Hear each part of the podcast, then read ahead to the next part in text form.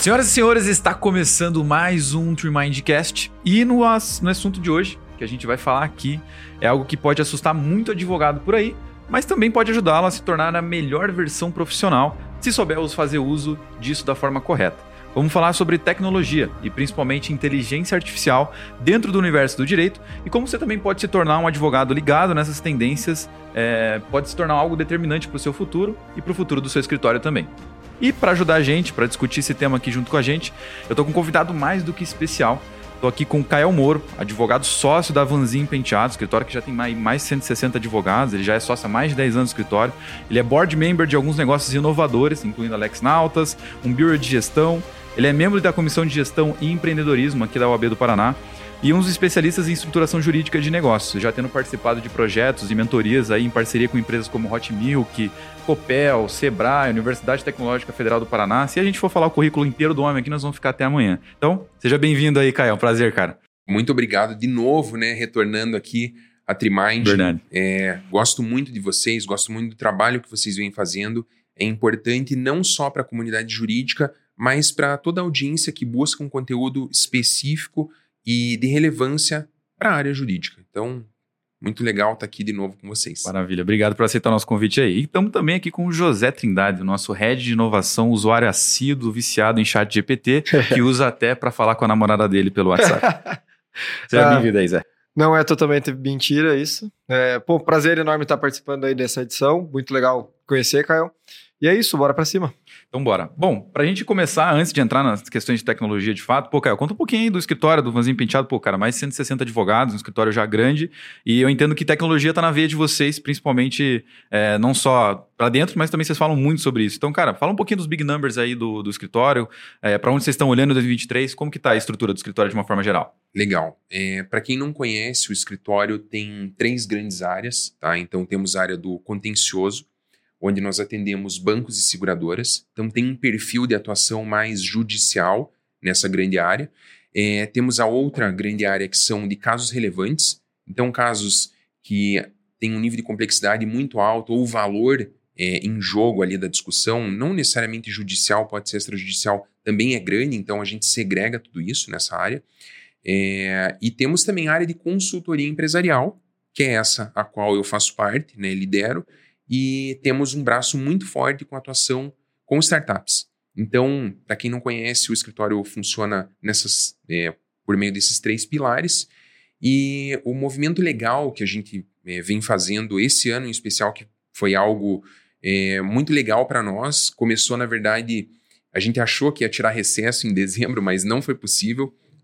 Eu não sei o que aconteceu realmente. É, mas esse ano a gente não teve trégua no sentido de que continuamos sendo procurados pelos nossos clientes para a estruturação de negócios aqui no Brasil ou fora.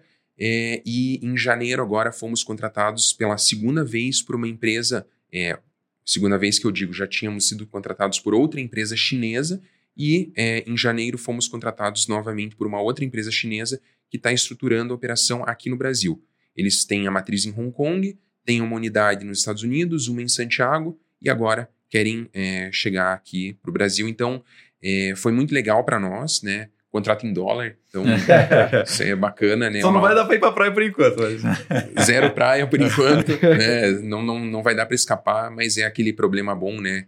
De continuar crescendo até para, enfim, para áreas que a gente nem imaginava, né? Geograficamente falando, e que tudo é possível hoje é, em razão de você conseguir atender clientes remotamente. Né? Então, isso é, você tem que ter, além da skill técnica, que é a número um, é, mas também ferramentas tecnológicas que te permitem isso.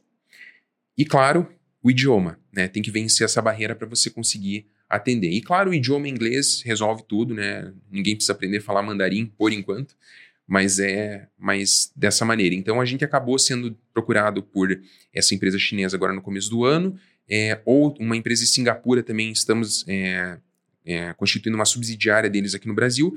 Então, acabou que, se fosse para falar de uma tendência que está rolando lá no escritório e até do mercado jurídico, é que alguns países estão olhando para o Brasil com um pouquinho mais de carinho, né, para explorar algum tipo de, de atividade ou até mesmo de serviço, e chegaram até nós, o que foi muito legal. E daí vem sempre aquela pergunta, né? Que é o que a gente está tentando responder.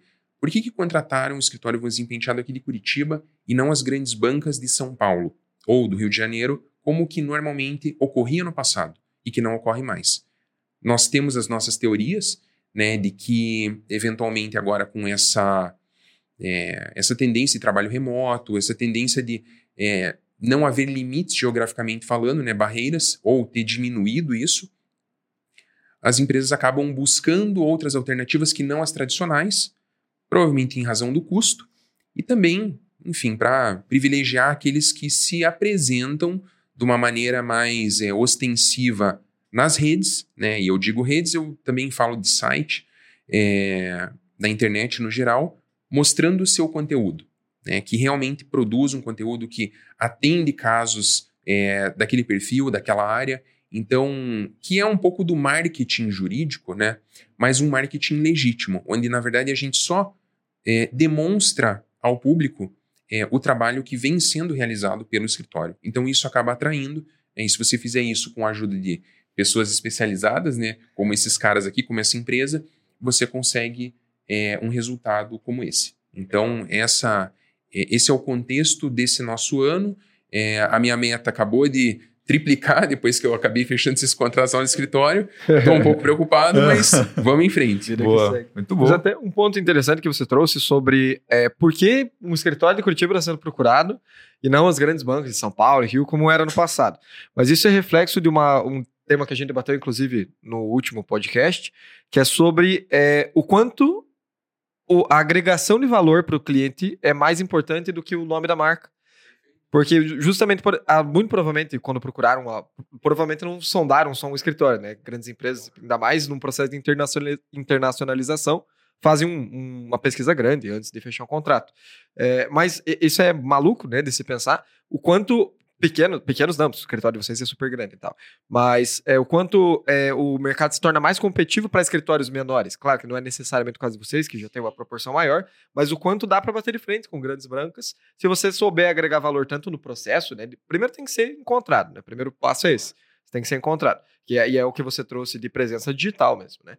É, mas o quanto na negociação é possível o escritório agregar valor para essa empresa que está vindo que você até comentou com a gente mais cedo sobre você é, oferecer mais do que o commodity, né? Do que a gente pode até falar sobre um pouco mais disso na sequência. Mas isso é muito maluco sobre como o mercado se torna competitivo, né? Exato. É, a gente falou sobre essa questão da vida das pessoas hoje estarem muito capilares pela internet. Tipo assim, a, o celular é uma extensão da nossa vida. Tipo, hoje ninguém consegue se imaginar, tipo, cara, tô sem o meu celular. E, consequentemente, como é uma extensão da minha vida, as coisas se tornaram cada vez mais personalizadas para mim. Então, eu navego no modo escuro, eu tenho aqui o meu cartão já cadastrado, eu não preciso mais de carteira. Então, cada vez mais isso se torna parte da nossa vida. E cada vez mais a gente busca por coisas personalizadas. Quem demonstra isso hoje com muita clareza no momento de vender o seu serviço ou a sua, enfim, sua tecnologia, o que fosse aqui, é algo que já brilha o olho do cara e o cara fala, puta, ele pensou no meu problema especificamente para mim. E quando você vai para grandes bancas que ainda não acordaram muito para essa realidade, você vai ver que é tipo um negócio contrato de tabela para eles assim, é tipo um negócio, vou te mandar uma tabela de valores aqui, você vê o que se encaixa aí, a gente fecha o negócio, porque ele tá valendo só marca para ele, não tá valendo realmente o que ele vai entregar pro cara no fundo ali, né, de fato da operação, entender do negócio do cara. Acho que isso é, é algo que faz muita diferença de verdade. Boa. Então vamos lá. Para a gente entrar nesse assunto de tecnologia, tem uma coisa que, cara, não se para de falar hoje nas redes sociais, YouTube, Reels, TikTok, tudo onde você vai, vai ser, você vai ver algum vídeo sobre esse tipo de coisa. É, e para advogados não vai ser diferente, né? Isso é uma coisa que está se tornando uma realidade para a vida do, ju do, jurista, que é a questão do chat GPT. Se você não conhece chat GPT, cara, está já um pouco atrasado, já até adianto. Mas basicamente, chat GPT é um sistema, né? um software de inteligência artificial que ele consegue resolver os problemas mais complexos aí da humanidade em 15 minutos. Essa é a promessa dos caras, mas é um negócio bizarro mesmo. A gente usa aqui na Trimind, eu acredito que lá no, no, escritório vocês também utilizam. Mas conta aí pra gente, cara, você realmente está usando o, o GPT é, para alguma coisa dentro do escritório, para um trabalho de um advogado? Como que você usa hoje o GPT para um serviço jurídico ali mesmo? Legal. Só antes de responder efetivamente a pergunta, eu já contei para eles, mas vou contar aí para quem está nos assistindo o porquê que eu comecei a testar e da onde que eu descobri. Então, o meu irmão, como eu havia comentado com eles, ele é engenheiro de software e cientista de dados. E é um cara que é super antenado em tecnologia. Eu e ele, a gente adora tecnologia desde pequeno. E ele um dia chegou para mim e falou: Kael, você tem que testar um negócio novo que foi lançado. Porque eu testei e gostei muito, né? Ele comentando. Para a parte de desenvolvimento. Ele atende empresas grandes como Volvo, como grandes planos de saúde é, aqui do Brasil, e ele comentou comigo que estava agilizando o trabalho e estava fazendo muito sentido para ele.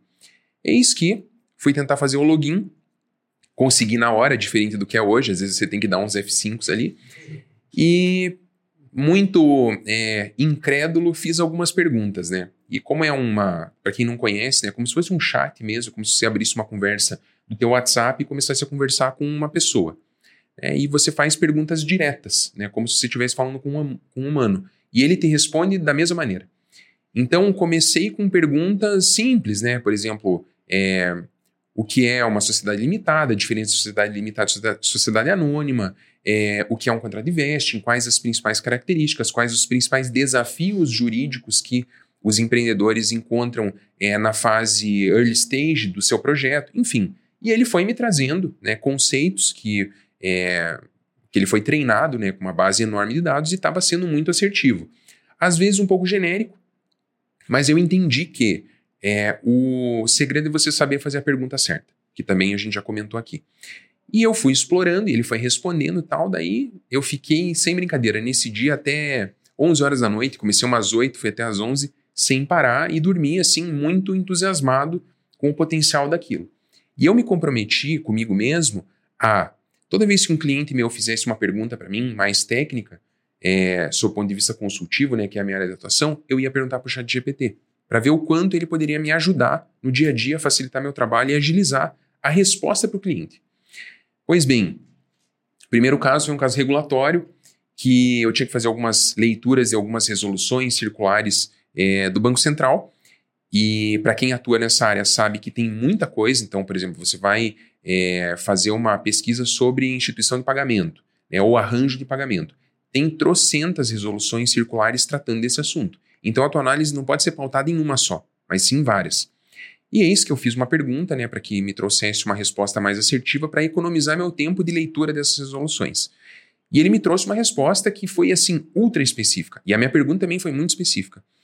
Porém, quando eu fui consultar é, o link que ele tinha mandado, né, e até mesmo o número daquela resolução, ela já tinha sido revogada.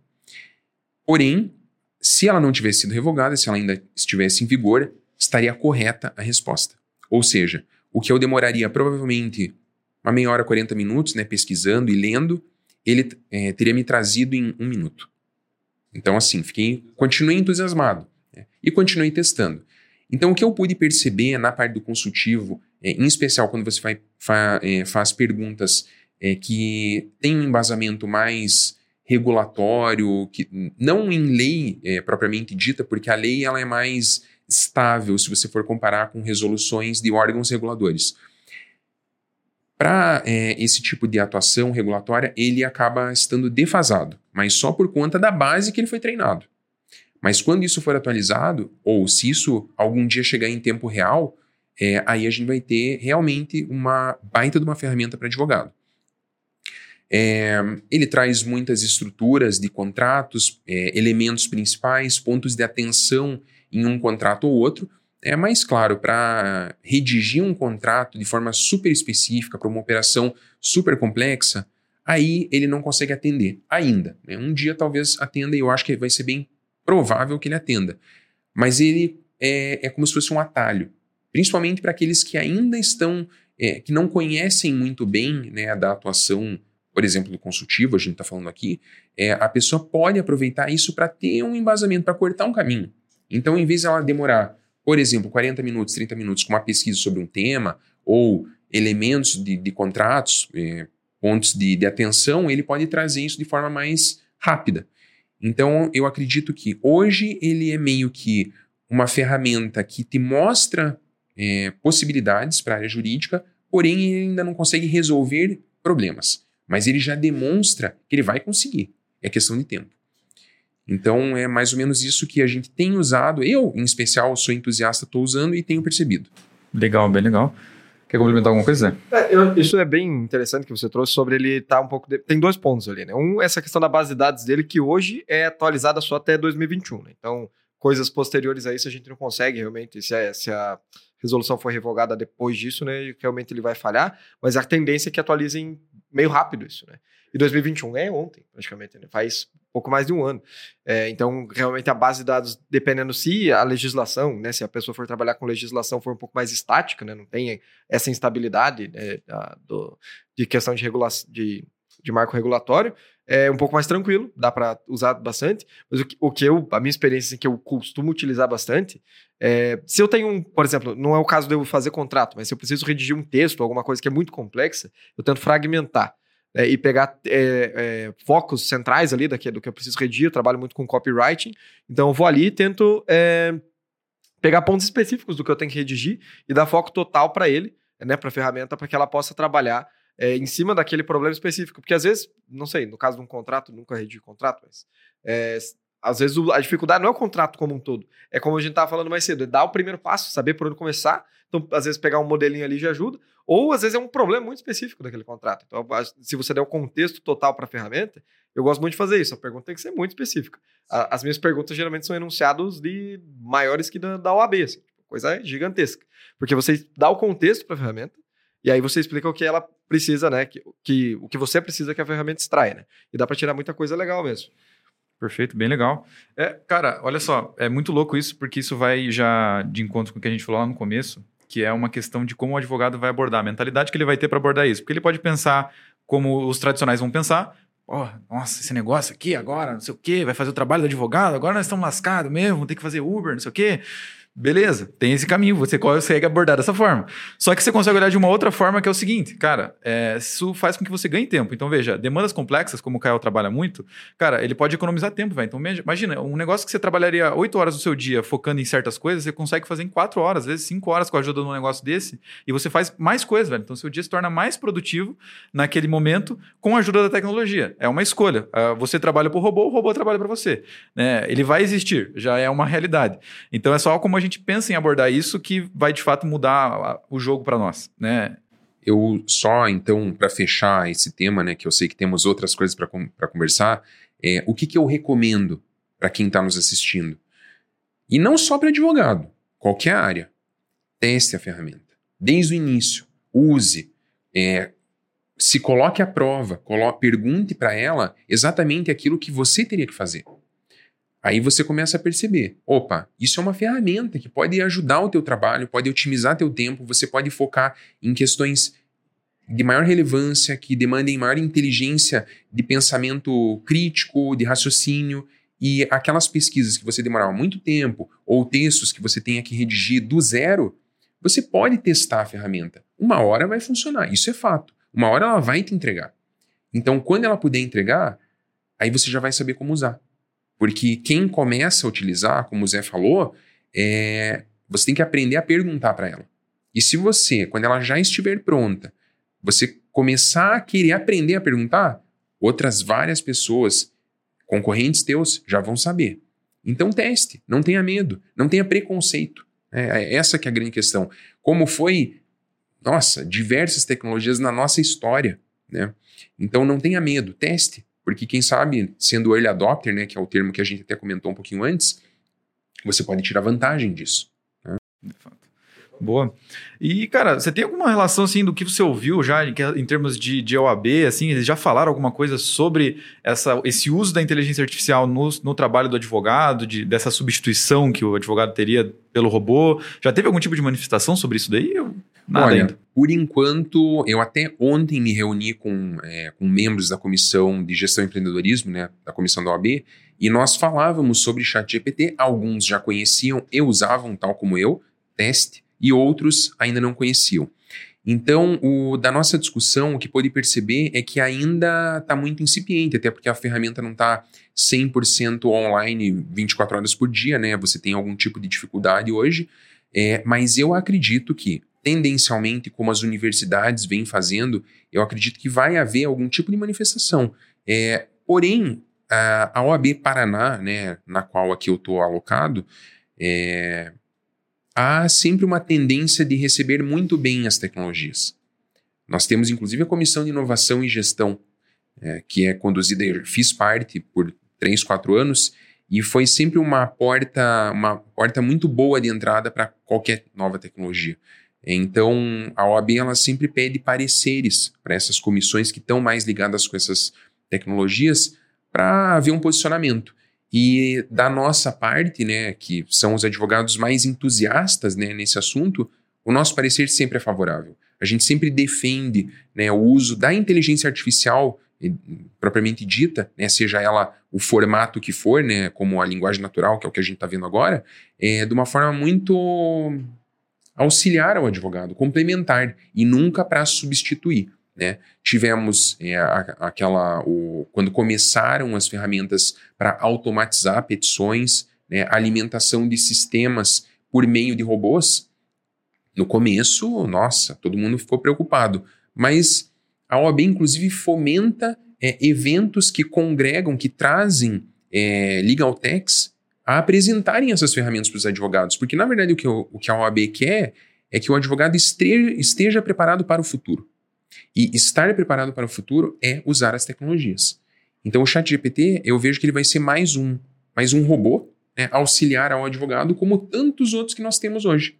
Então eu acredito, é, pela conversa que eu estou tendo informal ainda, né, não, é um, não é nada formal isso que eu estou falando, mas é, no paralelo está sendo visto com bons olhos, porém ainda, tal como eu comentei, né, ainda é uma ferramenta que não entrega 100% aquilo que o advogado precisa, sob ponto de vista de pesquisas é, de legislação, de regulamentos, mas uma hora vai estar. Tá.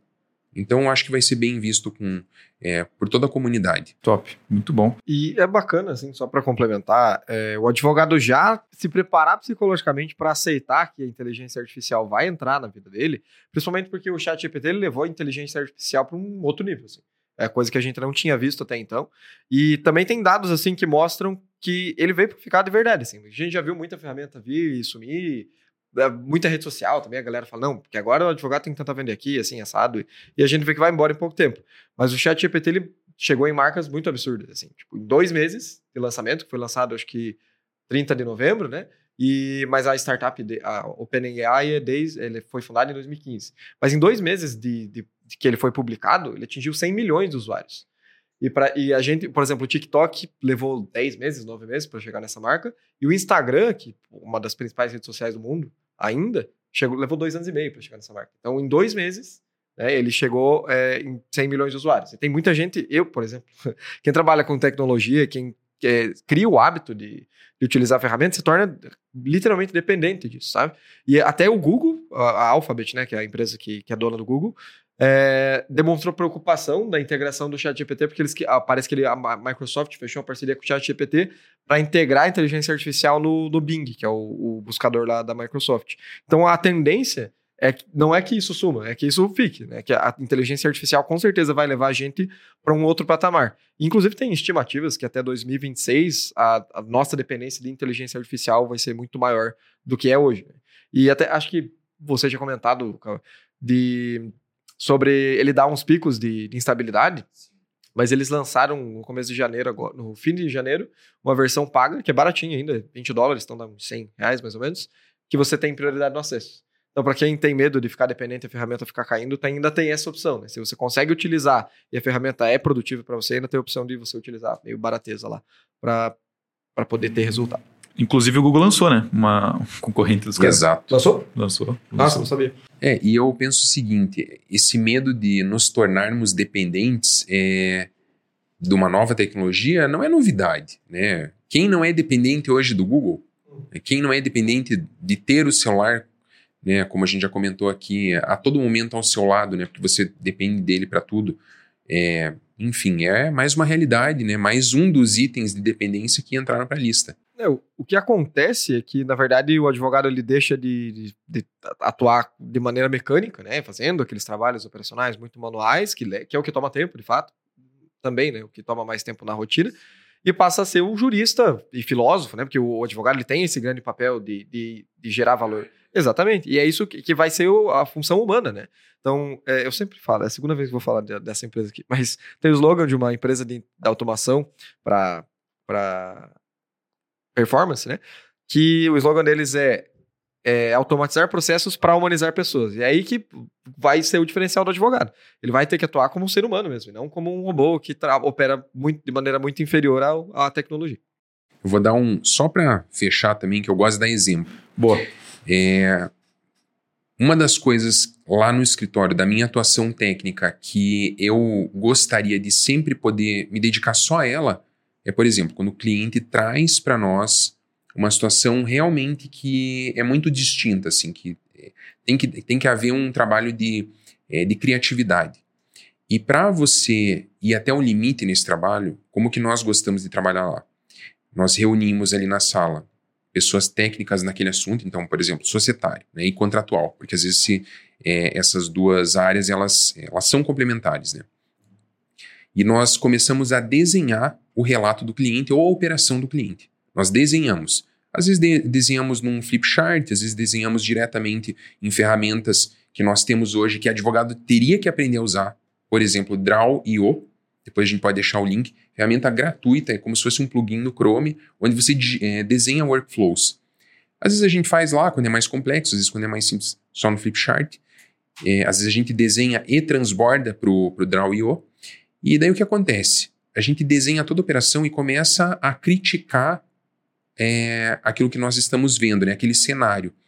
E daí as grandes soluções surgem dessa discussão, dessa conversa, né? olhando para uma imagem que a gente desenhou, para uma operação. Então, isso é um trabalho de, primeiro, você tem que listar todos os elementos né, que o cliente te trouxe. Você tem que questionar se todos os elementos que ele trouxe são suficientes se não tem algo, algo faltando. Depois, com tudo isso pronto, aí você faz uma análise crítica em cima daquilo e lista os problemas, né? ou pontos de atenção. Aí, com isso em mente, quando você delineou tudo isso, aí você começa a produzir, criar as soluções. Então, às vezes você pode ter múltiplas soluções para um problema só. E você começa a desenhar os reflexos é, futuros decorrentes daquela possível solução, prós e contras. Quando você faz isso e você também desenha de uma maneira super visual para apresentar para o teu cliente, que não vai querer ler textão, não vai querer ler parágrafo, o cara quer ver. Então você desenha aquilo e você mostra para o cara e o teu cliente olha e em questão de minutos ele vai tomar uma decisão porque ele consegue enxergar aquilo ali por trás. Então o que acontece? Essa é a atividade que eu mais gosto de fazer. Aí, ele validando, o que, que tem que ser feito? Colocar no contrato. Aí a gente tem que escrever. É uma parte chata. Só que tem que ser feita. Hoje a gente faz. Se o chat GPT realmente ajudar a chegar num ponto é, que ele resolva esse meu problema de transformar em palavras pensamentos ali ou uma estrutura que a gente desenhou, vai ser perfeito, eu só vou focar naquilo que eu mais gosto de fazer e no que realmente concentra a inteligência humana, hoje do advogado que trabalha no consultivo. Então, é dessa forma. Né? Você tem que ver com uma ferramenta para que você possa focar naquilo que realmente é a inteligência do negócio. Isso aí. Cara, partindo então para um segundo bloco aqui, para a gente começar a falar agora é, de outras ferramentas e também falar sobre negócios efetivamente jurídicos. Uh, cara, que outras ferramentas vocês usam no escritório, além do, do chat GPT ou inteligência artificial, você falou do Joia.o, por exemplo, que outras ferramentas vocês utilizam hoje que facilitam a tua vida é, e que o advogado às vezes não faz ideia que existe, mas é que é um puta negócio para ele? Legal. Então, muito é falado no mundo jurídico, agora Legal Ops, antigamente controladoria, né? Então as, os nomes vão mudando, mas as atividades são as mesmas, né? Lidar com um problema com um volume grande de processo e tudo mais. Então, a, o, a primeira grande tecnologia que entrou na vida é, de escritórios que atendem esse perfil foram os sistemas, né? De, os sistemas de ERP, gestão de processos. Então, isso veio, né, de uma maneira é, aqui no Paraná com o CPJ, uma maneira bem inicial, com poucos recursos, e hoje várias dessas ferramentas, né, tal como o CPJ, já possuem módulos de automações. Então, temos módulos de automações nativos, né, que hoje tem, por exemplo, produção de peças, é, automatização de é, fluxogramas. Então, quando um advogado conclui uma tarefa, automaticamente o outro recebe a tarefa subsequente e assim por diante. Então, isso é algo comum que era visto até esses dias atrás. É, pois bem, lá no escritório a gente tem um sistema próprio que a gente resolveu desenvolver, temos lá três desenvolvedores, um cientista de dados e um estatístico, porque senão não tem como, por mais que o advogado saiba, conheça, alguém tem que é, desenvolver, né? E fazer a manutenção e dar o suporte para o sistema. Isso é bom porque tudo que a gente quer e deseja, a gente faz a solicitação para a nossa equipe interna de desenvolvedores. Custa, né? Porque hoje quem, é, quem conhece um pouco da, do mundo do empreendedorismo sabe que um desenvolvedor custa muito caro. É, e para você manter ele dentro da tua empresa custa mais caro ainda, porque esse cara, é, dia a dia, ele está sendo assediado por grandes empresas multinacionais, porque se, pra, é, se tem uma profissão que não existe barreiras, é a profissão do desenvolvedor. O cara tem um mundo inteiro de casa ali e acabou, e tá lindo. Pois é, todo mundo sofre. Mas tem um ponto positivo. Né? Então, por exemplo, é, qualquer automação né, que você pense, é, de modo bem é, concreto, né, lá no escritório, esse nosso sistema ele permite com que é, arquivos dos nossos que, que estão, por exemplo, do, no judiciário, né, processos virtuais, tem um robô que coleta esse dado e coloca no nosso sistema e outro robô que tira do nosso sistema e coloca no sistema dos clientes. Como nós atendemos bancos e seguradoras, que tem um volume grande de processos naquela área que eu comentei do contencioso, resolve o problema. Infelizmente, os estagiários sofreram com isso, porque a gente tinha uma equipe grande de estagiários que fazia isso. Já não existe mais. Nós temos hoje no escritório, acho que, se não me engano, um estagiário e ele faz uma atividade de inteligência. Ele auxilia na elaboração de peças e desenvolvimento de teses. Então, vocês vejam, o advogado antes que fazia uma, uma atividade ultra administrativa, hoje o cara aprende. Porque antes não aprendia nessa função. Então, esse é o primeiro ponto. Segundo ponto, cálculos. O nosso sistema faz, mas está cheio de ferramenta que faz cálculo sozinho hoje. Então você sobe a sentença ali ou o que for, ele identifica os parâmetros, também com inteligência artificial, é, e daí traz ali os parâmetros numa outra tela.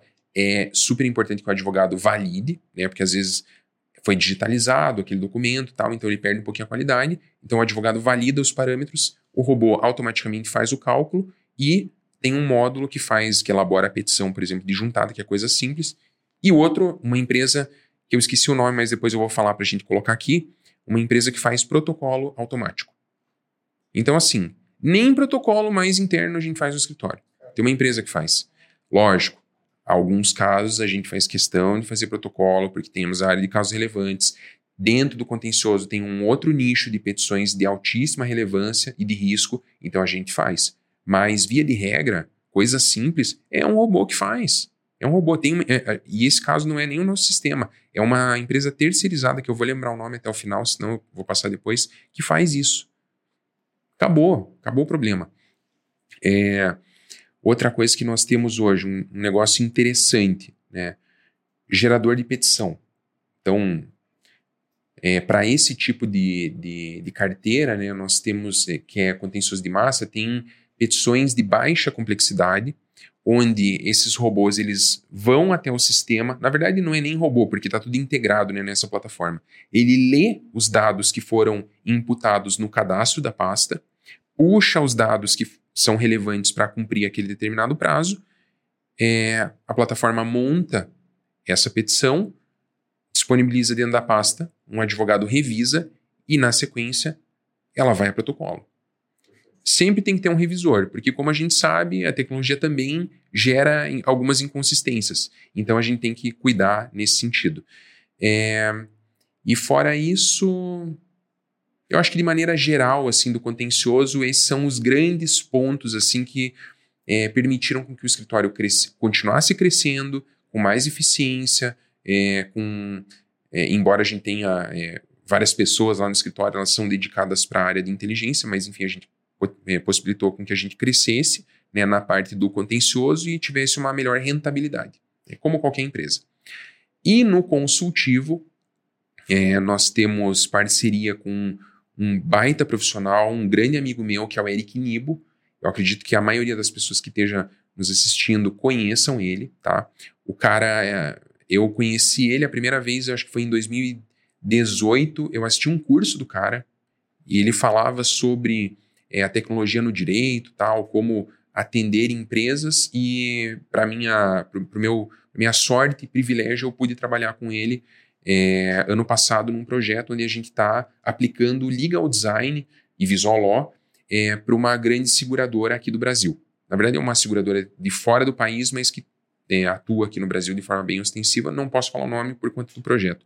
Mas estamos fazendo isso com essa, em parceria com a Bits Academy, que é a empresa na qual o Eric Nibut está prestando esse serviço e consultoria de legal design e visual law para outras empresas.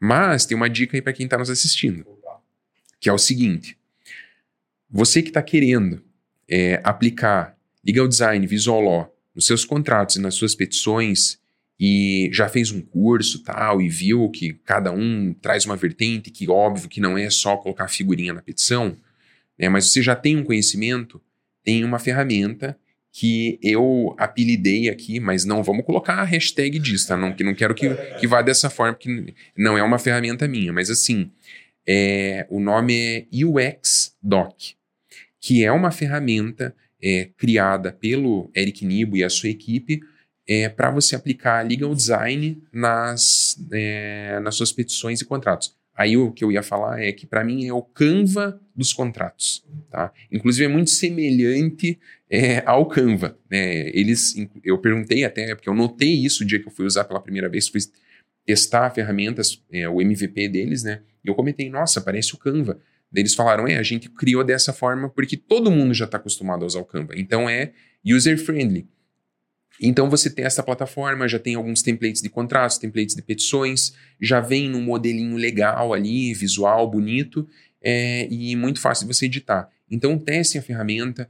Eu acho que o valor é, é assim, é bem simbólico, tal como qualquer outra ferramenta de subscription, assim, que você paga um valor módico para ter acesso.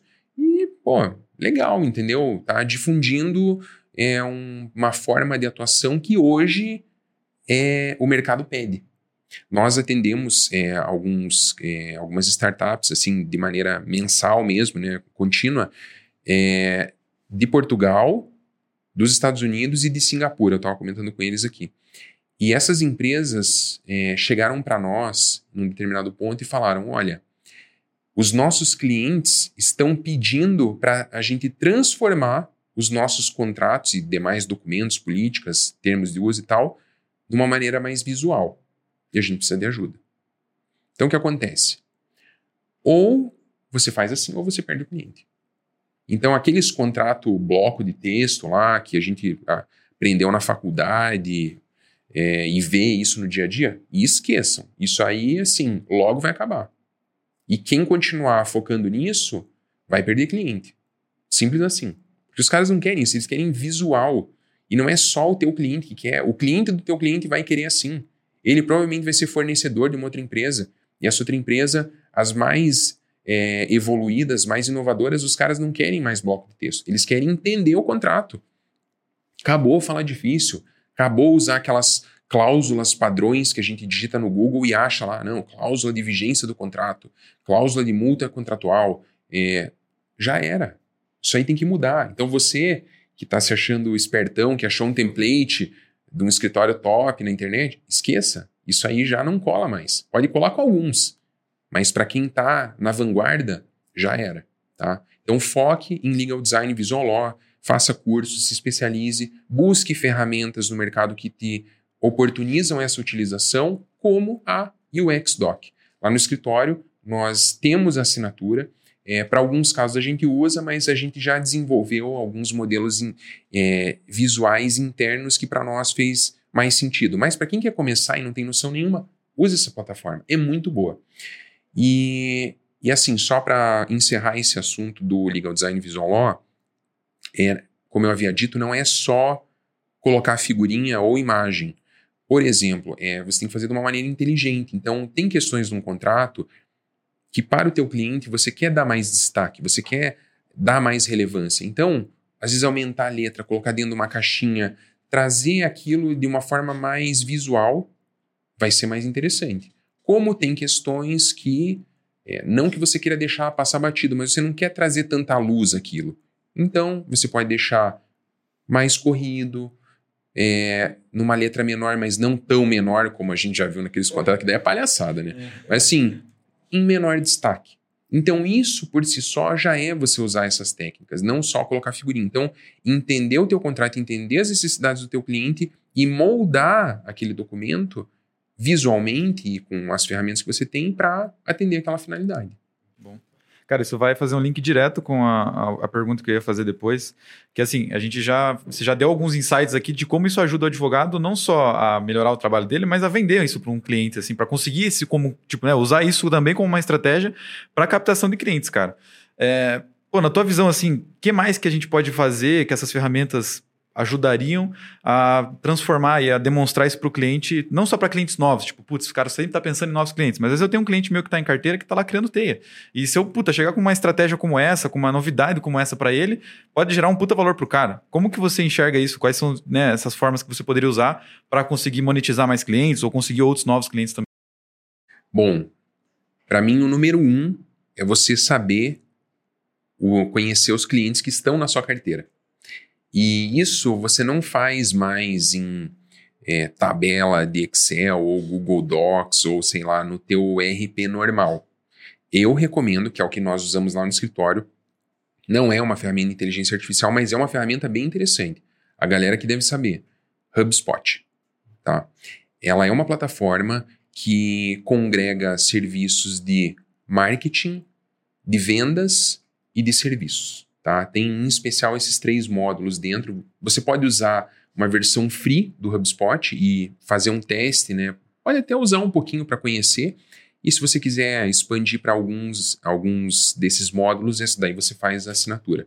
Não é barato, é indexado em dólar, é, porém é, é uma ferramenta muito boa. Tem outras opções do mercado, né? RD Station talvez seja é, o equivalente dela, mais ou menos aqui no Brasil, é, mas nós usamos o HubSpot. Ali você consegue mapear todos os teus clientes, é, a qual empresa eles estão vinculados, é, qual é o serviço que eles tomam do escritório, é, em que fase eles estão de maturidade da empresa. Então você consegue ter um mapa geral de quem você atende e quais são as necessidades deles. Aí não tem segredo, é trabalho de inteligência. Mas primeiro você tem que ter o dado. Primeiro você tem que saber isso. Então tem que mapear de uma maneira ordenada. E daí essas ferramentas, via de regra, trazem relatórios. Se não trouxerem tal como você quer, que é difícil, porque hoje você consegue editar bastante, customizar, você consegue extrair a base e jogar num Power BI. Com o Power BI você faz o que você quiser. A gente usa muito o Power BI no escritório. É, Power BI é uma ferramenta de analytics é, da Microsoft que gera é, gráficos e outras tabelas e, e charts com base em alguma informação que você subiu. Então, por exemplo, se você tem é, um CPJ né, e não está satisfeito com os relatórios deles, você extrai a BD deles, a base de dados, imputa isso no Power BI, com auxílio, eventualmente, de algum profissional, mas eu acredito que quem conheça um pouquinho de tecnologia e esteja familiarizado com tabela dinâmica consiga elaborar o seu próprio é, framework de BI e pode avançar. Enfim, tendo dados, aí a gente consegue fazer uma análise.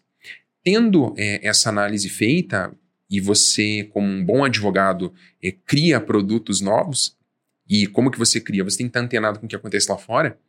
É, tem muitos serviços aqui no Brasil é, que foram derivados de serviços advocatícios que são prestados nos Estados Unidos. Né? Por exemplo, o Corporate Records, que é você fazer uma gestão completa é, dos arquivos, contratos dos seus clientes dentro da tua plataforma. Ou se você tiver uma plataforma, né? daí que tá. Então, é, isso é possível, isso é possível, né, hoje aqui, por inspiração do que é feito lá fora. É um produto novo. Às vezes você já faz isso para o teu cliente e não cobra, não vende. É, ah, não, eu tenho aqui a tua pasta de arquivos. Cara, muda isso, venda, transforme num produto, coloque uma assinatura, sabe? Então, algo que é, não sai do nada, né? ninguém talvez crie algo do zero, as coisas se transformam, né? Mas busque inspiração de, do que é feito lá fora. Porque é fato que, infelizmente, o Brasil ele está uns passos, talvez dois anos atrás do que acontece fora do país. Muitos contratos, inclusive, até falei no, no antigo videocast que a gente fez, como, por exemplo, o mútuo conversível, foi um contrato criado nos Estados Unidos por investidores e startups que queriam criar uma outra forma de fazer negócio. Né? Lá tinha um outro nome, né? Convertible Notes, Mas nós, advogados é, mais antenados, trouxemos esse instrumento aqui e a gente é, tropicalizou. Né? Hoje é o mundo conversível. E isso foi com base na experiência lá de fora. Então, crie seus produtos baseado em produtos que já são oferecidos lá fora, em outros países, é, e ofereça para os seus clientes que realmente precisam daquilo. Mas para isso você tem que conhecer o teu cliente.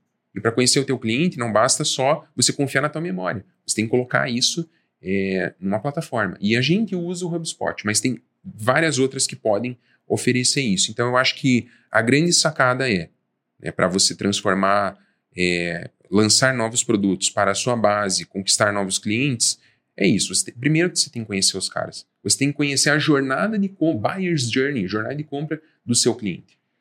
E isso só entrevistando os caras. Como que os caras te contratam? Como que os caras contratam um serviço jurídico? Então, tem, é, tem empreendedores que nem sabem que ele está sentado em cima de um problema.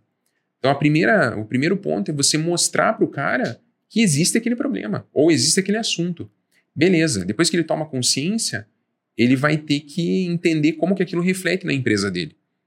Aí você explica para o cara. Então, criando conteúdo específico, artigos, os caras aqui são reis disso. Então você dá esse conteúdo para o teu cliente ou para o teu prospect e ele vai entendendo um pouco mais, até o ponto que ele chega e fala: realmente eu preciso desse negócio. Aí ele vai atrás de escritórios que oferecem aquele serviço. Como que ele pesquisa é, esses escritórios? Como é que ele chega em você? Ele pesquisa no Google? Ele pede indicação? Ah, ele pede indicação. Aonde? Ah, é num grupo de WhatsApp? É numa organização na qual ele faz parte? Então, entender isso para que você esteja neste caminho para que ele te encontre. Beleza, ele te encontrou. Ainda o jogo não está ganho. Né? Então, aí você elabora a tua proposta de honorários, que não dá para ser uma proposta antiga e quadrada como era no passado. De preferência, tudo online. Você não manda mais contrato para o teu cliente, você manda um termo ali que ele dá um visto digital, uma assinatura eletrônica e acabou. A gente faz isso com um cliente de fora do país e todo mundo confia e dá tudo certo. Então você manda a proposta e ele vai comparar com outros escritórios. Então ele compara preço, ele compara know-how, ele compara se você fez outros cases. E aí tem algo que a gente come começou no início, que eu acho que é o mais relevante, porque o serviço jurídico, até mesmo de consultoria, ele se tornou uma commodity. Então, o advogado não basta mais para ele entregar o melhor contrato. Isso é a obrigação, sempre foi na realidade. Só que agora muito mais. Então, o que além do contrato perfeito você vai entregar para o teu cliente? Você vai entregar a tua experiência de cases que você já atuou, ultra complexos, soluções criativas para aquele problema, ou mais soluções, mais alternativas para que ele possa tomar decisão, porque esse é o papel do advogado. O advogado não toma decisão, o advogado apresenta alternativas e o cliente escolhe qual vai adotar. Para, ao final, aí sim ele nos contratar. E além desse know-how, dessa experiência, é, ainda dá para é, entregar mais, que é, é fora do país é, é, chamado de augmented, né, que é o que você, o plus, digamos assim, é o aumentado. Qual é a experiência aumentada que você vai gerar para esse teu cliente? Pô, a gente, por exemplo, criou o canal Conexão Empreendedorismo, onde a gente entrevista empreendedores, clientes nossos, parceiros e amigos, porque a gente tem um networking tão grande que às vezes atendendo um cliente, você pode fazer a ponte entre os dois e gera mais negócio, recebe investimento. Vou contar aqui para vocês, teve uma situação bem emblemática. Nós somos mentores da aceleradora Biotech Town em Minas Gerais, que é uma das maiores aceleradoras de projetos inovadores em biotecnologia e ciências da vida. É, eu passei é, duas semanas lá em Minas Gerais é, ano passado, se não me engano, e eles estavam buscando investidores para novo é, para nova rodada de investimentos para as outras startups que estariam vindo. E nós também atendemos um investidor da Europa. E eu fiz a ponte entre os dois, e esse investidor da Europa falou: eu dou para vocês um cheque aqui para aceleradora, um cheque de 500 mil euros para investir nessa nova rodada de startups, fora a possibilidade de internacionalização. Então, assim, do networking do advogado. Então não basta fazer o contrato, não basta você só trazer toda a tua bagagem, tua experiência, você tem que oferecer esse plus. E é isso que vai te diferenciar na hora dele escolher a tua proposta. Então você tem sabendo disso, na hora que o cara está com várias propostas na mão, é ali que você tem que é, ser assertivo, né? E nós, com base é, nisso que a gente vem trabalhando há 25 anos, o escritório está ativo há 25 anos, na verdade, vamos fazer 26 agora, a gente sempre prezou muito pela nossa experiência e por entregar mais para os nossos clientes. Então hoje a gente consegue fazer isso porque o nosso foco sempre foi esse. Entregar mais para o cliente de forma inteligente. Muito bom. Muito bom mesmo. Isso é muito bacana porque vai de encontro com aquilo que a gente falou no começo. E você até comentou que o Brasil hoje, apesar de ter da quantidade de advogado que a gente tem no país, ele está uns dois anos atrás do, do que acontece fora do, do mundo. E eu gosto de, de, reforçar assim uma coisa quando a gente fala é, de, da falta, de, não da falta, mas da que como a inovação caminha devagar aqui na, na, em alguns pontos do mercado jurídico, porque o mercado jurídico brasileiro, apesar de ser o terceiro com a, é o terceiro no ranking com mais advogados no mundo, mas é o mais competitivo de todos, porque na Índia é, a gente tem lá 2 milhões de advogados, mas tem não sei quantos bilhões de habitantes. Então tem um advogado para cada 700 pessoas. Nos Estados Unidos, que é o segundo, tem um pouco mais ali, é, tem cerca de 300, 400 advogados por habitante. No Brasil, a gente tem um para cada 160, mais ou menos. Então tem um advogado em cada esquina. E se o, o advogado, mesmo não só o, o que atua de maneira é, com foco no B2B, né, atendendo empresas, mas também o que atua como pessoa física, não se, a, não se antenar e gerar valor para o cliente dessa forma, né, de oferecer o aumento, como você e, e dá para fazer isso, acredito, numa série de, de abordagens diferentes.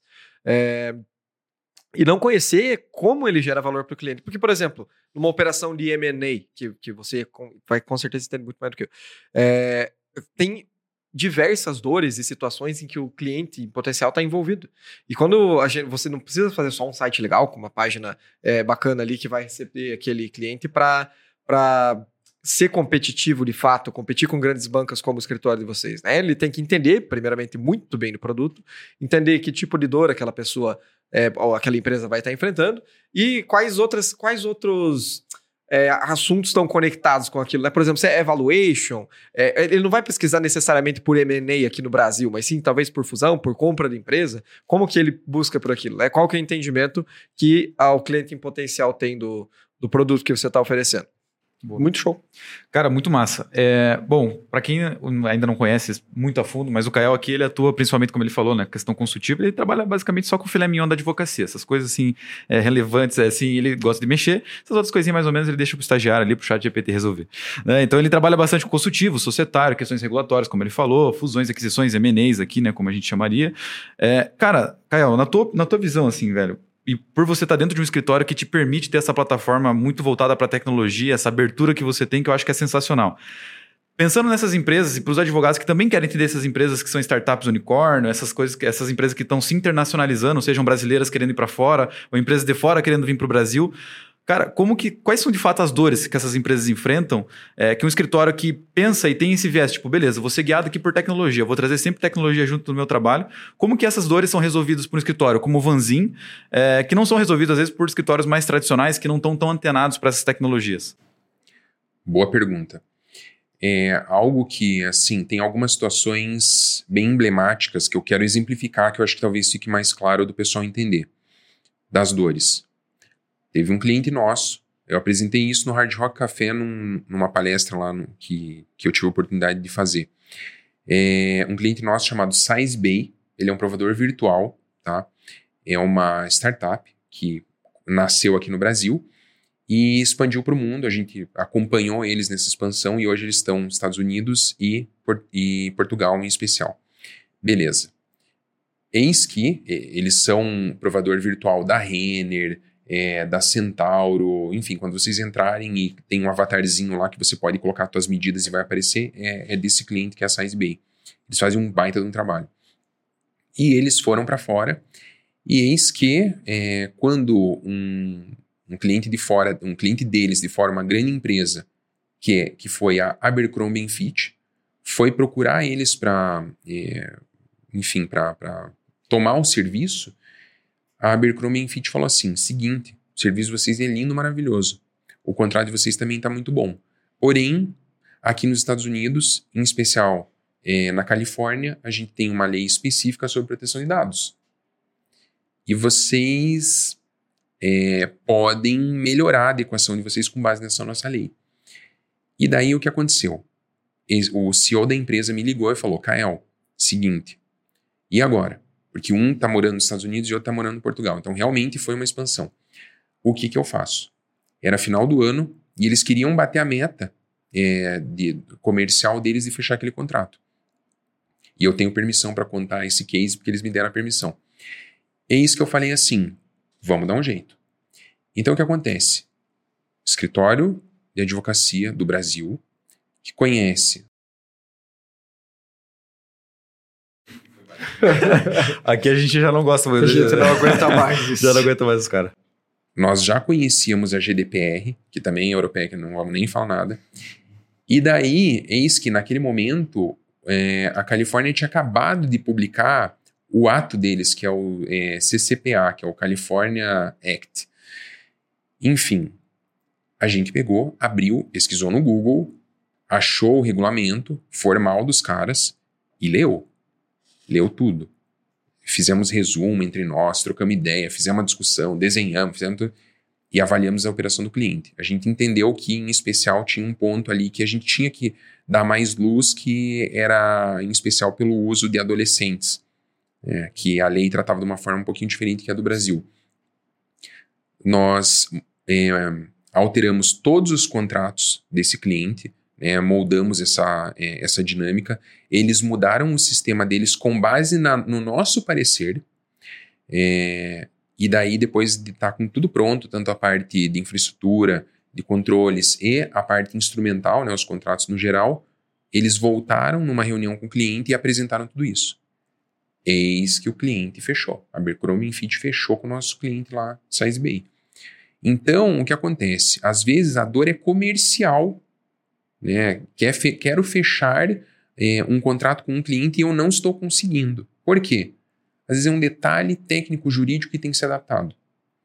E se você é, se contentar com o mundo Brasil, com, com, a, com a tua esfera de atuação Brasil, você vai perder aquele cliente, porque ele vai atrás de outra pessoa. E assim, e basta você ler e estudar. Nós já tínhamos lido a lei uma vez, quando ela foi lançada, que gostamos de ler sobre o assunto. Mas, assim, estudar a fundo, a gente fez um estudo a fundo. Teve um outro cliente nosso, estava recebendo investimento de uma, de uma investidora de Israel. Esse cliente, ele tinha uma unidade, é, se não me engano, em Malta, tá? É, uma unidade no Brasil e esse cliente era, e o investidor era de Israel. No contrato de, é, de investimento, o investidor não queria que o foro de discussão fosse nem no Brasil e nem na Europa. Queria trazer para Israel ali, que é assim um ordenamento completamente diferente do nosso. Então, o contrato já tinha sido discutido tal. O problema era o foro de discussão, porque os caras queriam esse foro, é, o foro mais puxando para o lado deles. Só que se fosse para a gente ou para esse nosso cliente atuar lá, pô, ia ser um problema. Como é que eu vou achar um advogado em Israel? Uma, um negócio completamente diferente, né? E daí ele falou, Kael, como é que eu resolvo isso? E eu quero esse investimento. E eu tenho que receber esse investimento até, até sei lá, semana que vem. O que, que a gente fez? A gente fez um estudo é, de países próximos ali à Europa que tinham, é, que eram confiáveis, né, o, o sistema jurídico deles, e que não pertenciam à, à Europa e que poderiam ser um meio termo entre Brasil, Europa e Israel. E a gente apresentou três opções para eles e eles é, acabaram propondo e eles toparam uma delas. Então, assim, isso só foi possível também porque a gente pesquisou. Hoje eu ia usar o chat GPT com certeza. Ele vai perguntar. Pô. Mas, assim, demorou. Foram dois dias de pesquisa insana. E, assim, tem livro isso? Não tem. Na faculdade tem, também? Tem faculdade? Faculdade. Bom, não vamos falar sobre isso. Cursos também não tem. Porque são problemas, as dores de hoje em dia são dores que não estão registradas em nenhum lugar, são dores novas. A gente está falando de novas tecnologias, provador virtual. O que, que é isso? O troço não existia. Produto novo, dores novas. Não tem livro, não tem curso. O que, que você tem que fazer? Estudar. Agora, um escritório mais tradicional, talvez uma postura mais tradicional, eu não faço isso, eu nem sei, eu tenho medo disso. Cara, estuda. A vida do advogado é essa, é estudar. Então, o, idioma também não pode ser uma barreira para você. Tem que saber, no mínimo, inglês. E, por fim, um cliente nosso também, dor comercial. Startup canadense chamada Timely, cliente nossa. É, eles são uma plataforma de gestão de eventos. Eis que a FIFA decidiu prospectar os caras, ele tentar entender como é que funcionava os serviços para poder contratar. E eles chegaram e falaram assim: ó, vocês de fato estão é, em conformidade com todas as regulamentações, só que o nosso compliance interno exige mais. E mandaram uma planilha via Google Docs com, sem brincadeira, 30 documentos políticas que eles tinham que cumprir. Meu Deus. Eu olhei aquilo, tinha negócio lá que eu não sabia nem o que, que era, e tudo em inglês, né? Contrato que eu nunca tinha ouvido falar. Aí, eu conversando com meu cliente, eu entendi que estava mais relacionado a controles de tecnologia. Chamamos o nosso desenvolvedor do escritório, sentei do lado dele e falei, cara, o que que isso, o, que que é documento técnico e o que que é documento jurídico aqui, porque eu já não sei mais nada. O, é, como é que era? Zooming policies, network policies, um negócio assim que eu não sabia o que, que era técnico e o que, que era jurídico. E ele me explicou o que, que era um, cada um daqueles documentos. E em conjunto com o desenvolvedor, a gente fez um formulário técnico, mandou para a Timely, o desenvolvedor da Timely respondeu, veio para nós o formulário e a gente montou as 35 políticas. Na verdade, não as 35, que algumas não se aplicavam para a situação. Mas foram umas 28, 29, assim. Mandamos, eles mandaram para a FIFA e a FIFA contratou. Contratou a Timely. Então, assim, eu vejo que é dor comercial em especial, sabe?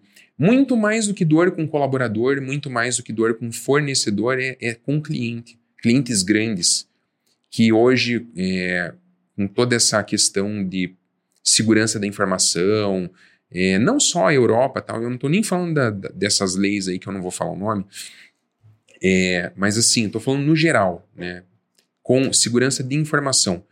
Então há muito mais é, um diferencial comercial que hoje o mundo jurídico pode oferecer para as empresas do que propriamente conformidade com a lei. Às vezes você já está em conformidade com a lei, mas para o teu cliente algo a mais pode ser um diferencial comercial para que ele feche grandes contratos, bata suas metas e expandam mais e mais os seus negócios. Cara, excelente, muito bom. Uma aula. Uma aula de verdade. Kael, algum recado final que você quer deixar? Como que a galera te encontra, inclusive, aí pelas redes sociais, onde você é mais ativo? Enfim, como que a galera te acha aí? Bom, galera, é LinkedIn, tá? Não tem Instagram pessoal. Se quiserem encontrar conteúdo no Instagram, é o Instagram do escritório, VPADV. E o LinkedIn, basta colocar Caio Moro lá, pede para se conectar, vamos trocar uma ideia. É, e eu vou ter maior, assim, o maior prazer de, de, conversar com vocês e compartilhar mais a, a, experiência aí. Não sei tudo, tô longe de saber tudo. Sou a, a dica final é assim, galera. É, nunca é, se conformem com o conhecimento que você obteve até hoje sempre busquem mais. E não só na área jurídica.